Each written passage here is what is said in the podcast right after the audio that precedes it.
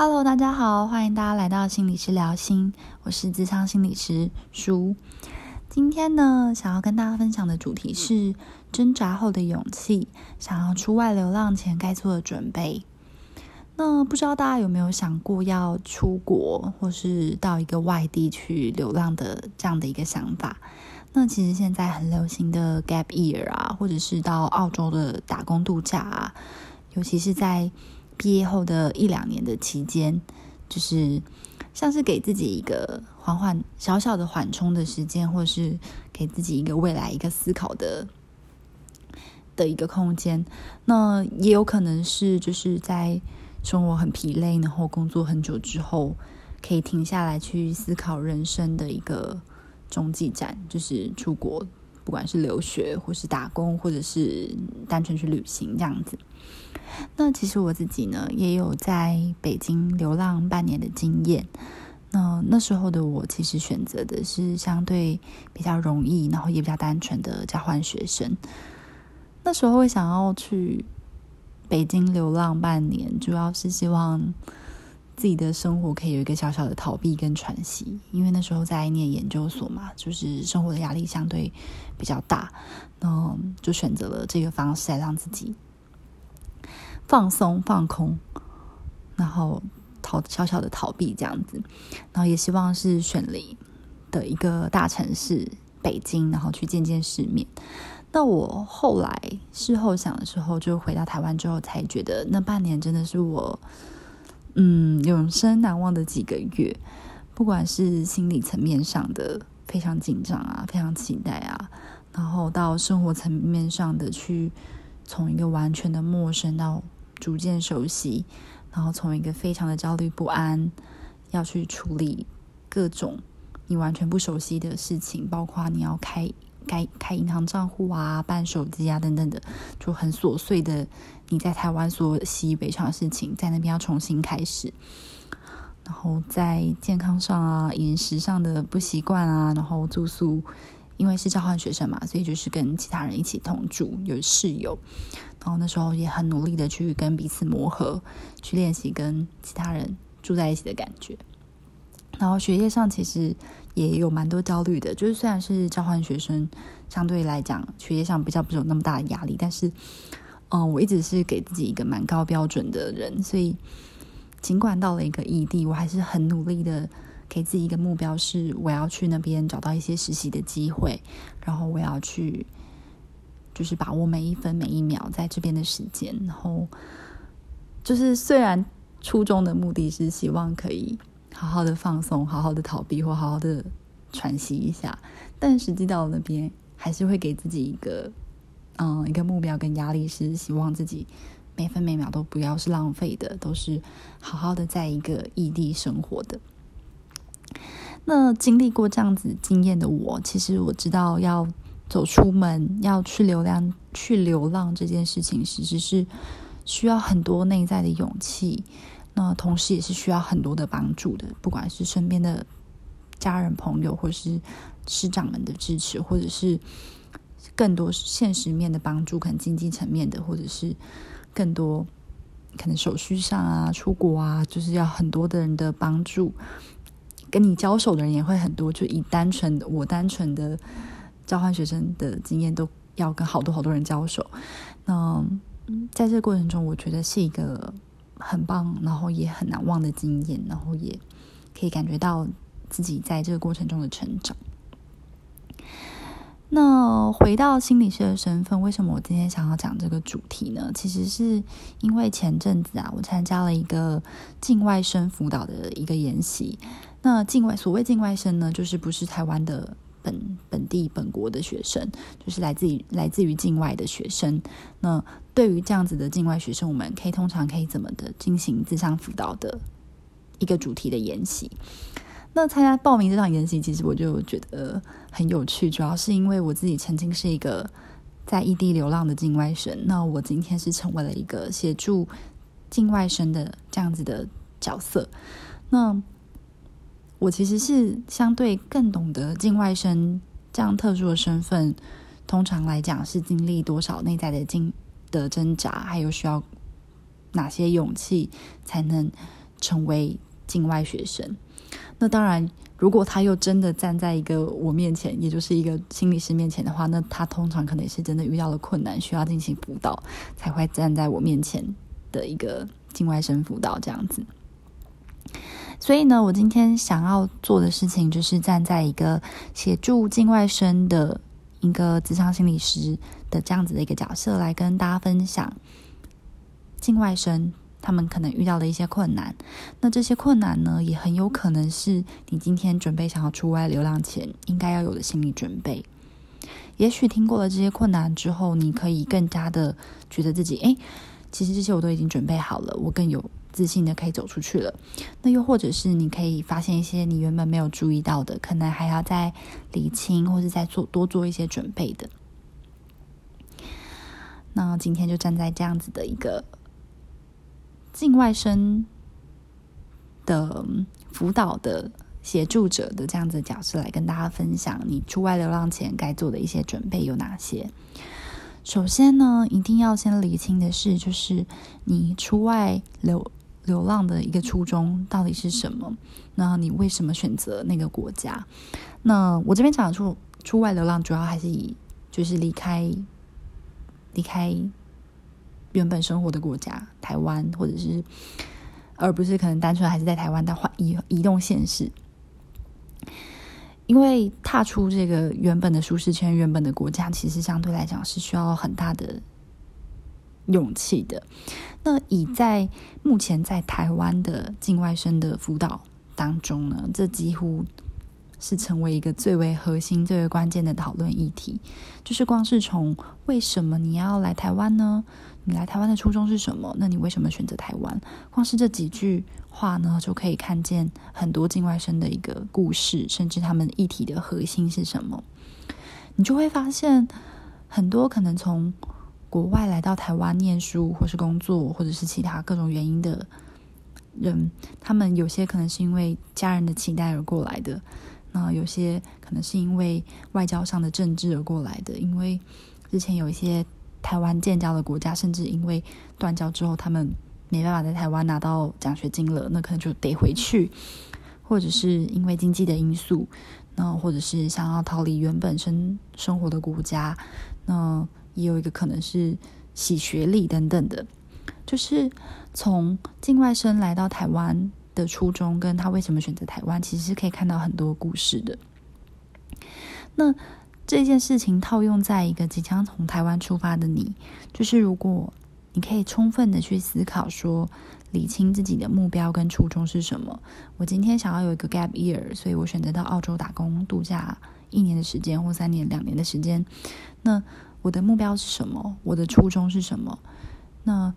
清楚的思考这件事情之后，或许可以帮忙，就是整个过程中很茫然跟未知的那种感觉，那种不安感会少许多。因为走出原本生活的国家，本来就比已经不是一件很容易的事情了。那更何况你不知道为什么你要出发，那更会有更多的茫然跟不安感。所以，清楚的思考是很重要的。那再来呢，就是在做境外生的辅导的时候，可能会遇到的一些困境。其实主要最大宗的就是语言上的限制嘛。那语言就是一个隐形的隔阂，就是我们虽然长得都差不多，就是外在人体怎么都长得差不多，但是语言就是一个非常隐形，然后也很大的一个隔阂。就连我当时去北京，我都适应中文。的口音我都花了一阵子的时间，然后甚至也努力的想要学习北京的口音来跟他们去建立关系。就连讲的都是中文，都可能会听不太清楚了，那更不用说是不同的语言。那我刚刚讲到这个语言限制，其实最直接也最连带影响到的就是跟人关系的建立。如果语言是一个这么大的隔阂的话，你会觉得身处在一个异地，然后。很难跟当地的人有一个很关系关系的建立起来，那这会可能是一个蛮大的限制跟困境，所以语言的准备一定是要很充分的。那再来呢，就是文化上的差异，因为其实我觉得讲文化上的差异，几乎可以感觉像是一个老掉牙的一个议题，就是诶，大家都知道说出国一定会有一些文化上的差异啊，文化的一些冲击啊。那我这边就想要给大家举几个，就是在境外生辅导里面我听到的一些例子，比如说像是跟不同的国家的人住在一起，可能台湾人跟外国的学生住在一起的时候，光是要不要开冷气这件事情，可能就是可以讨论或是造成争吵的一个问题了。可能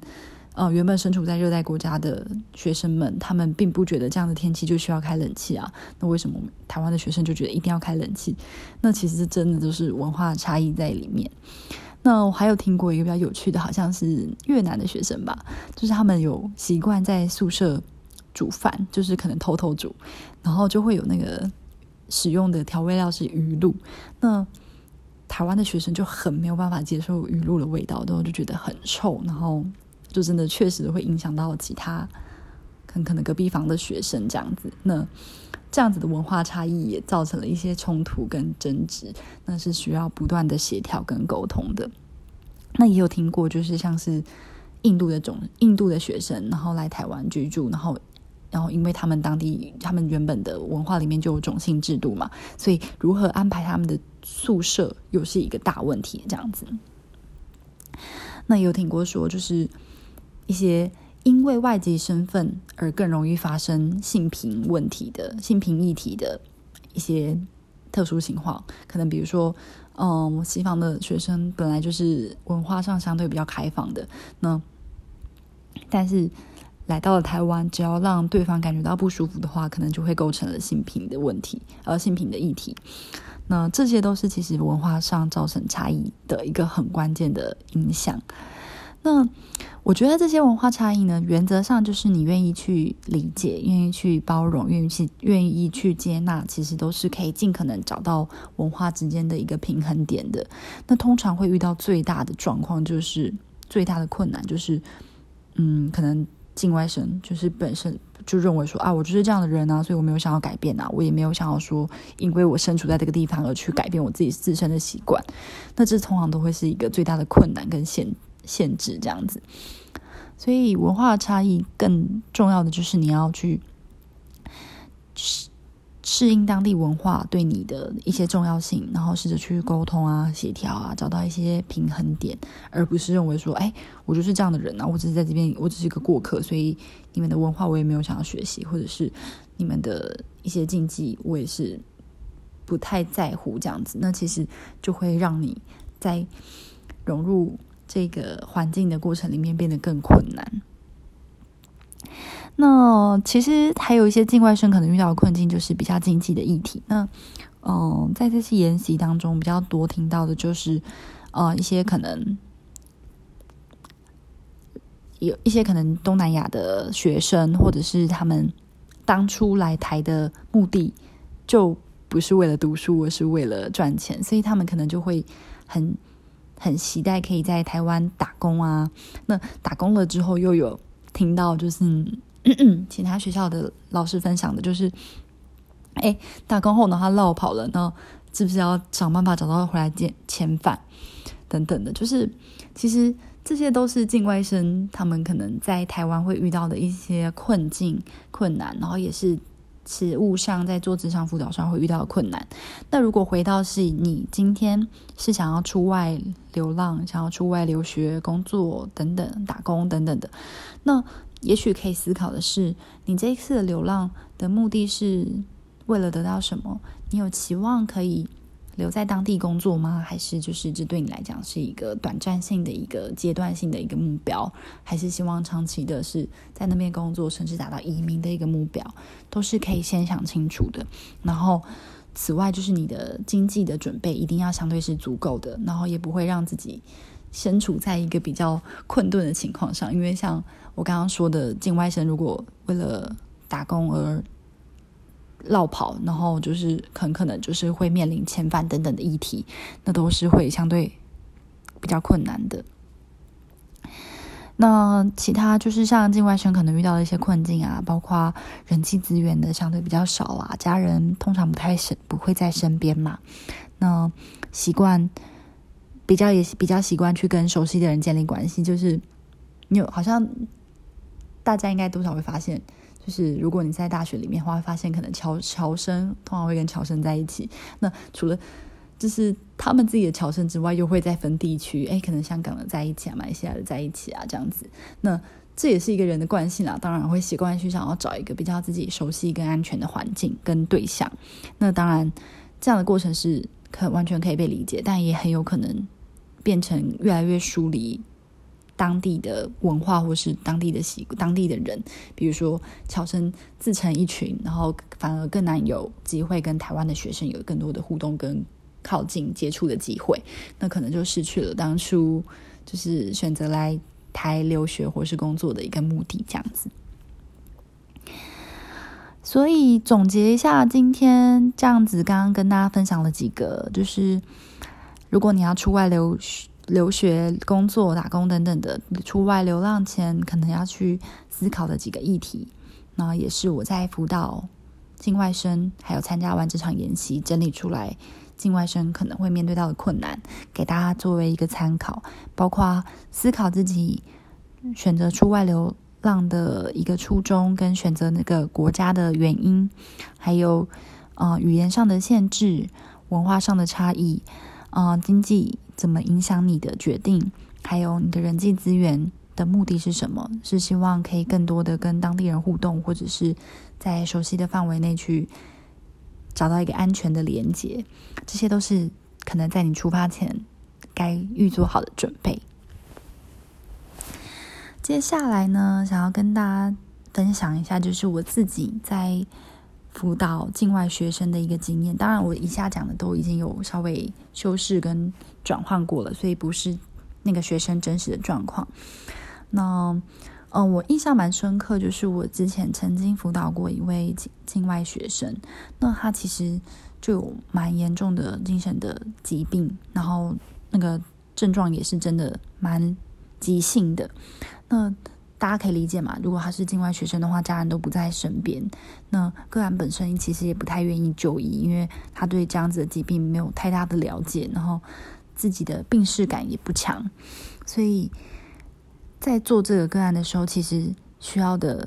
辅导职能就是真的需要更多的，不管是你要想办法去跟他的家人联系啊，或者是你要去了解他们的国家对于精神相关的疾病是什么样的看法，是非常的负向吗？是非常的标签化吗？还是是他们是可以比较嗯平心而论的这样子？那甚至有些国家甚至都还是觉得说，哦，要把就是。这样的精神疾病要关起抓起来关在一个精神病院这样子，所以真的真实在实物现场去做境外学生的时候，其实真的是要去考量很多这个学生他有的资源有哪些，然后他的文化限制，还有他的家人能配合的程度等等的。而且记得那时候，其实我还蛮菜的，然后就是一个蛮困难的辅导经验嘛。那后来真的也就是启动了蛮多的系统合作，不管是他的家人，或者是个案管理的老师，然后还有系上的老师啊，他的同学等等的，嗯，就是启用了身边。各种的资源来去帮忙这个境外的学生，那后来当然就是有稍微的给他一个比较好的处置。那这一个学生辅导的经验真的让我印象很深刻，是因为我真实感觉到一个人置身在外，然后但是身边没有一个家人的那种无助的感觉，然后尤其是身边人想要帮助的时候的那个困难又是更高的。那其实，在我这次参加的这场演习里面，他其实也给了蛮多辅导上的建议。就是那时候就包括提到说，呃，如果家人真的在海外啊，就是然后个案又有立即性的危险、精神的状况的话，其实是可以就是请家人去签署送医的同意书，然后甚至支付相关的看护的费用。那或者是。比如说，像如果在语言上有一些困难的话，因为境外学生嘛，请系上派翻译过来，然后找到那个同才的一些支援等等的，就是有点像是这是一个系统上的合作，就是个案以个案为核心，然后他周遭的有哪些可以帮忙他的人，每个人都进来出一点心力，然后尽可能的去帮助这位学生这样子。但是这是我第一个就是有辅导境外学生很印象深刻的经验。那我还有一个蛮印象深刻的，就是辅导境外生的一个经验，就是那个学生是因为他自身的国家的对于就是同性恋的歧视。而选择逃离他的家乡，到外地来，就是读书这样子。那在他的家乡，就是对于同性恋这样子的状这样子的倾向是完全不能理解的。那所以他在他的家乡也都是一直非常的压抑的非常的好。但是他为什么会选择台湾？他选择台湾就是只因为他觉得这里是很安全的，他在这里是可以被。接纳的，然后也知道台湾的文化是相对更加接纳同性恋的，所以从这边光是问他说：“哎，你怎么会想要选择来台湾？”就可以拉出一连串他选择来台湾背后的经验、跟背后的感受、跟背后的焦虑跟不安这样子。那从他自己的这个很特别的一个。经验当中，他其实也在他出外流浪的过程中去追求他的自我认同，跟追求他的渴望的自由，这样子。哦，这这次的辅导经验其实是打开了我对于境外生就是出外流浪的一个想象，跟就是我觉得可能就是一定要怎么样，但其实并不是，而是每个境外生都有他们自己的一个故事，跟他们自己的一个经验。那这个经验是会影响着他们出走到他们所选择的一个地方。今天讲谈了蛮多，就是我自己在辅导境外学生的一些经验啊，然后也谈了一些境外生可能就是面临的困难。那我想要最后给大家一点结语，就是就是不管你是今天要即将成为。别的国家的境外生，又或者是像我这样子的辅导境外生的一个智商心理师、助人工作者，其实这样子的人们都会随着我们现在国际化交流而的很密切，而变得更多更多。但无论是就是学校里的国际生，容易成为被关注的对象，然后肩负更多的期待跟压力，然后。甚至他们是离开了原本的生活圈的这些种种，其实我都可以发现的一件事，就是境外生这个族群，他们是需要更多更多的勇气，然后他们都是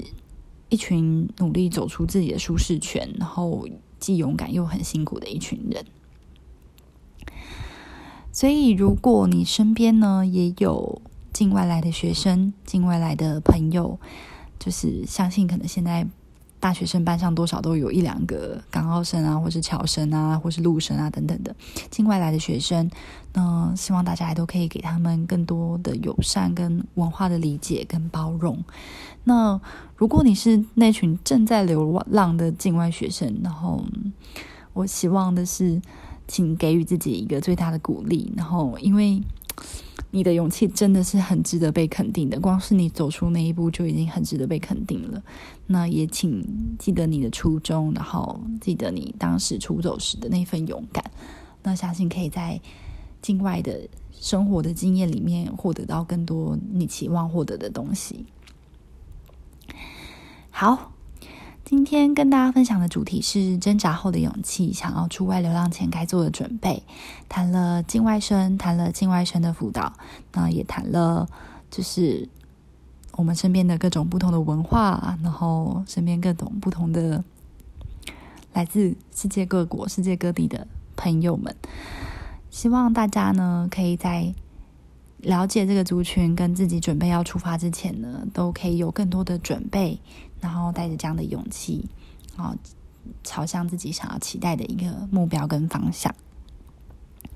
好的，今天跟大家的分享就到这边啦。希望大家能在我的分享过程中感到片刻的疗愈。那如果有什么问题的话，欢迎留言告诉我。谢谢你们听到这边，那我们就下一集再见喽，拜拜。